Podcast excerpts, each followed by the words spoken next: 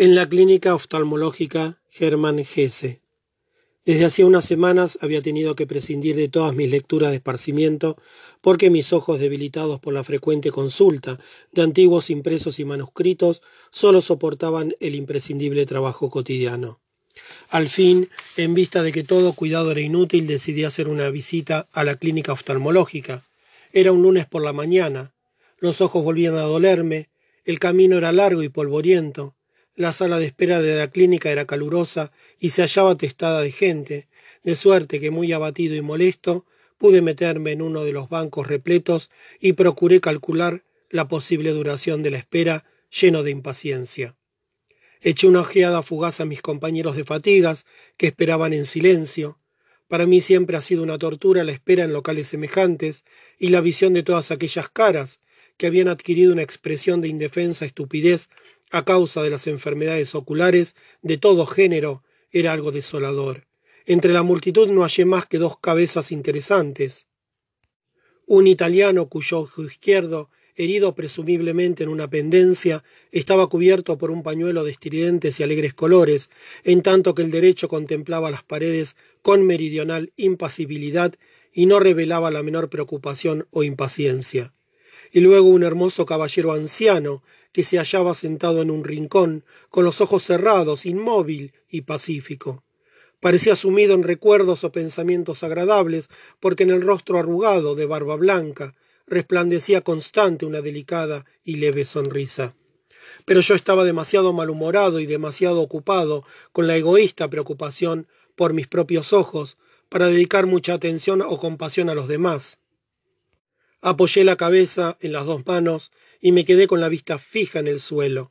Procedentes del consultorio y de la sala de reconocimiento llegaban preguntas en voz altas y suaves consuelos y a veces también un grito medio reprimido. Cuando finalmente volví a levantar los ojos aburrido y me recliné en el asiento, me llamó la atención un chiquillo sentado frente a mí. Tendría unos doce años y al principio me pareció que me miraba pero pronto me di cuenta de que la mirada de sus ojos enrojecidos e inflamados no tenía vida y estaba dirigida al vacío. El rostro así desfigurado era bello y sano en los rasgos restantes, y su figura era bien proporcionada y bastante vigorosa. Recordé mis años infantiles y el intenso gozo que ya entonces me producía la luz, el sol, los bosques y los prados, las excursiones a pie por las montañas de mi tierra natal. Recordé la única pasión poderosa de mi vida, mi callada amistad con las montañas, el campo, las flores y el agua, y descubrí con asombro que casi todas las alegrías puras, auténticas, deliciosas que tuve jamás, me habían venido a través de la vista. Este sentimiento fue tan vivo que siempre experimenté una intensa alegría con mis escapadas, con la posibilidad de tenderme en la alta hierba, en cualquier parte, frente a la ciudad. Y ahora ese niño casi ciego, no conseguía apartar los ojos de él. Una y otra vez tenía que observar su bello rostro y sus pobres ojos enfermos, enrojecidos, de los que emanaba sin cesar una gruesa lágrima que él se limpiaba cada vez con el mismo gesto paciente y tímido. Había pasado más de una hora, entonces la sombra de la gran casa vecina empezó a dejar libre la claraboya bajo la que estábamos sentados, y a través de un espacio abierto entró un amplio rayo del sol. El chiquillo, cuyas manos y rodillas fueron bañadas por aquel rayo de sol, se movió como asustado. Es el sol, le dije. Entonces movió la cabeza con el rostro dirigido hacia afuera lentamente, hasta que el sol le dio en los ojos.